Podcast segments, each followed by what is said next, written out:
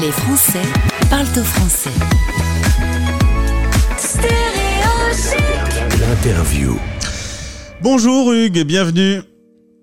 Bonjour Gauthier, bonjour à tous. Merci d'être avec nous en direct. Tu es à Dubaï. On a eu l'occasion d'échanger ensemble dans la chronique Un Français dans le monde il y a quelques jours. Et on avait convenu de se retrouver pour parler de ton métier. Mais juste un petit mot, tu me disais euh, quand on, on s'est retrouvé en direct euh, il y a quelques instants euh, avant de prendre l'antenne que ça y est, euh, l'exposition universelle 2020 a enfin commencé, évidemment décalée à cause du Covid. L'exposition universelle de Dubaï, c'est parti. T'es même allé voir le pavillon français ce, ce week-end. Oui, c'était un plaisir. Avec un an de retard, ça a enfin ouvert.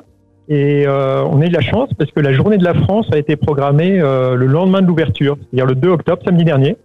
On a eu la chance euh, d'avoir la patrouille de France qui est venue et puis euh, Thomas Pesquet, qui est le parrain du pavillon français, était en direct euh, depuis la station spatiale internationale. Ah, il est même pas venu, une- Thomas. Il aurait pu venir quand même. Il est pas si loin, il est que à très belle 400, journée. il est que à 400 km au-dessus de nos têtes. C'est facile. Non, 400 mais il a dit, il a dit qu'il ferait son possible pour venir une fois de, de retour sur Terre. Sur, Terre. Alors, l'e- l'expo dure jusqu'au 30 mars et on attend donc euh, bah, de, de nombreux visiteurs et ce sera une joie de, de recevoir tous les Français qui auront l'opportunité de venir à Dubaï. Est-ce que tu peux nous décrire un peu comment ça se passe euh, concrètement dans la ville? Il y a des pavillons pour chaque pays euh, disséminés un peu partout? Alors oui, dans le- dans l'expo, il y a 180 pavillons euh, de différents pays et des pavillons thématiques, notamment sur la mobilité, sur le développement durable. Euh, un- une ville dans la ville, en fait, avec euh, des pavillons qui soit resteront, soit repartiront dans, dans leur pays respectif. Euh, on parlait justement euh, de Dubaï euh, en France ces derniers mois, ces dernières années. Il y a beaucoup d'articles sur les influenceurs qui s'installent là-bas pour payer moins d'impôts, euh, sur le fait que ça soit une ville un peu préfabriquée, euh, qu'il y a des gens qui travaillent là-bas et qu'il y a une industrie du sexe, par exemple. C'est des choses qui sont euh, souvent citées. Euh, à chaque fois que j'ai quelqu'un qui euh, vit à Dubaï, il me dit l'inverse. Euh, Qu'est-ce qui se passe en termes d'image? Pourquoi il y a, il y a ce décalage entre euh, ce que vous vivez, vous, en, tant qu'expatrié au quotidien, et, l'imaginaire de Dubaï chez, les Français de France Alors c'est vrai que l'image est pas bonne. Euh, nous d'ailleurs, quand on nous avait dit euh, une opportunité à Dubaï, au départ, on voulait pas vraiment y aller du fait de cette image. En fait, c'est bien de pas avoir d'a priori aussi parce qu'on qu'on vit au quotidien, c'est différent. On apprécie le fait de pouvoir aller à la plage en vélo et de pas laisser son vélo euh, cadenassé et d'être sûr qu'il sera pas volé. Euh, donc on apprécie cette sécurité. On apprécie d'avoir le soleil euh, toute l'année. Euh, on apprécie d'être en contact en fait avec un, un pays qui avait peur qu'on qu'on soit face à un islam très euh, intégriste et en fait non c'est un islam très progressiste très généreux pendant le Ramadan c'est extraordinaire de voir tout ce qui, ce qui se passe moi en France j'ai jamais vu de frigidaire euh, dans la rue dans toutes les maisons avec euh, ce partage auquel on a assisté à Dubaï. Donc il y a, vraiment des côtés positifs et on, on est heureux d'y vivre et d'expérimenter ça Il y a un travail d'image euh, que Dubaï doit faire en France pour euh, pour s'améliorer un petit peu. Toi, tu es originaire de Bretagne, tu as vécu à Grenoble, tu t'es expatrié pendant une longue période en Inde et maintenant depuis un an tu es à Dubaï. Tu as créé euh, une entreprise qui s'appelle Histoire de vie. On avait convenu de se retrouver aujourd'hui pour en parler. Tu as lancé ça en Inde avec ton associé Nicolas. Est-ce que tu peux nous présenter le concept de Histoire de vie? Oui, alors, alors Nicolas, c'était mon associé dans mon entreprise précédente qui s'appelait COP Alternative. C'était une société coopérative euh, qui faisait du conseil en responsabilité sociale et environnementale. D'accord. Et en fait, euh, à cette époque, avant de partir en Inde, j'ai eu la chance de représenter Botanique, euh, qui avait gagné un prix. Et donc, je me suis retrouvé sur la mer de glace euh, à découvrir ce- cet environnement, à prendre le petit train qui part de Chamonix à Montanvert. Et arrivé sur cette mer de glace, en fait, euh, il y a différentes activités qui, qui sont proposées. J'étais frappé par euh, le fait que le glacier, euh, on voit les photos il y a 50 ans et aujourd'hui, c'est, euh, on a l'impression qu'il n'y a plus de glacier. Ah. Euh, et, et surtout par euh, la visite d'un d'un petit musée où j'ai découvert un petit animal euh, qui s'appelle le tardigrade. Et le tardigrade, en fait, c'est, on ne sait pas si dans un million d'années il y aura encore des, des humains sur la Terre. Ce qu'on sait, c'est que le tardigrade a des chances d'être toujours là, lui, dans un million d'années, parce que c'est l'animal le plus résilient. D'ailleurs, les, les, astronautes euh, l'emmènent euh, dans leur mission spatiale. C'est un animal qui peut euh, qui peut mourir, revivre, qui est à la fois horrible et très attachant, qui fait peur, mais c'est un gros nounours en fait. Et il y a des dizaines, des dizaines d'histoires autour de cette tardigrade. Et bref, moi j'ai créé Histoire de vie pour raconter des histoires. Et, euh, et ce qui m'a amusé dans, dans, ce qui m'amuse en fait et m'anime dans cette aventure, c'est de, de, laisser une trace aussi bien pour des entreprises que pour des organisations, pour des belles histoires, euh, et ou des particuliers aussi qui veulent raconter en fait l'essentiel de leur vie et le transmettre à leurs petits enfants. Et euh, aujourd'hui, en tout cas, là,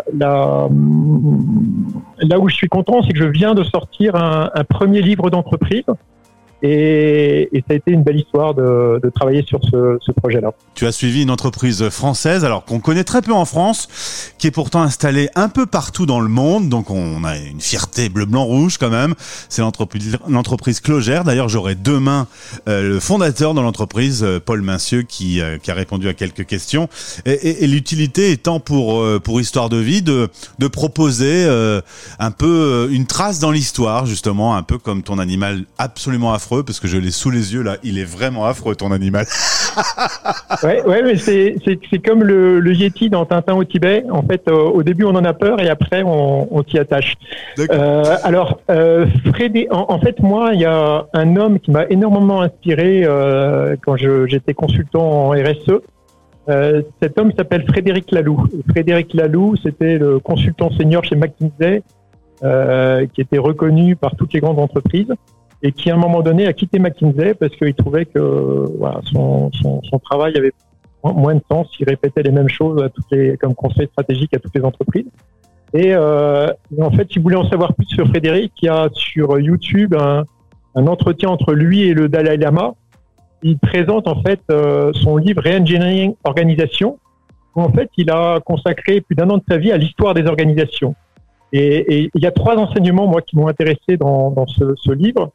Euh, le premier, c'est que les organisations trop hiérarchiques auront de plus en plus mal à fonctionner dans le futur. Ouais. Euh, le second, c'est que tout change de plus en plus vite. Et donc, quand on est chef d'entreprise, investir du temps et de l'argent sur des objectifs stratégiques avec un reporting pas forcément efficace et efficient.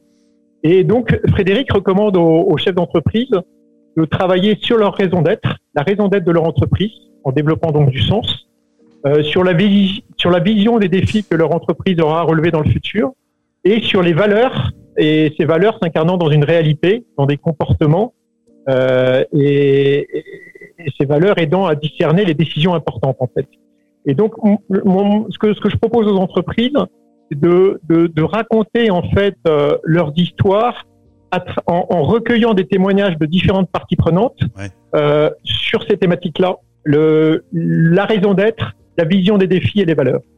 Alors ça s'appelle Histoire de vie, on peut en savoir plus sur le lien qui est présent dans ce podcast. Euh, le livre Clogère n'a pas vocation à, sortir euh, euh, pour pour le grand public, c'est vraiment un outil en interne, une com une com interne, une trace pour pour l'histoire de l'entreprise. Oui, alors Clogère a, en fait Frédéric qui est le directeur général de Clogère, quand je l'ai rencontré, il voulait absolument, en fait, euh, tenait à ce que son papa, qui est fondateur de l'entreprise, Paul Massieu, puisse euh, raconter cette histoire. Et en fait, en, échangeant, en discutant avec Paul Massieu, il a tenu dès le départ à associer euh, euh, les anciens, aujourd'hui à la retraite, qui ont fait Clogère. Et plus largement, en fait, il a dit, OK, je suis prêt à m'investir sur ce projet. Et si la cible principale, finalement, c'est les nouveaux collaborateurs qui vont intégrer cette entreprise, Clogère recrute beaucoup, c'est plus de 200 personnes chaque année. Et pour, au-delà de leur raconter notre histoire, les, leur transmettre l'essentiel, ouais. les aider à, à, à, bien discerner dans quelle entreprise ils mettent les pieds, notre culture, notre âme, euh, et puis euh, l'utilité de cette entreprise et, et voilà, et sa, sa, vision des défis à, à relever. Eh bien, si, vous êtes, euh, euh, si vous êtes chef d'entreprise et que vous voulez, euh, pourquoi pas écrire l'histoire de votre propre société, bah, vous pouvez contacter Hugues directement. merci d'avoir été avec nous. On y va parce que ça va être les infos. merci pour cette présentation. Et donc demain, on écoutera le patron, le fondateur, puisqu'aujourd'hui il a passé la main à ses enfants, de Clogère. Merci et belle journée à toi. Et, et si tu retournes à l'exposition universelle, envoie-nous des photos. Belle journée à tous. Salut. Merci. Les Français parlent au français. Stéréo Chic Radio. En direct à midi, en rediff à minuit.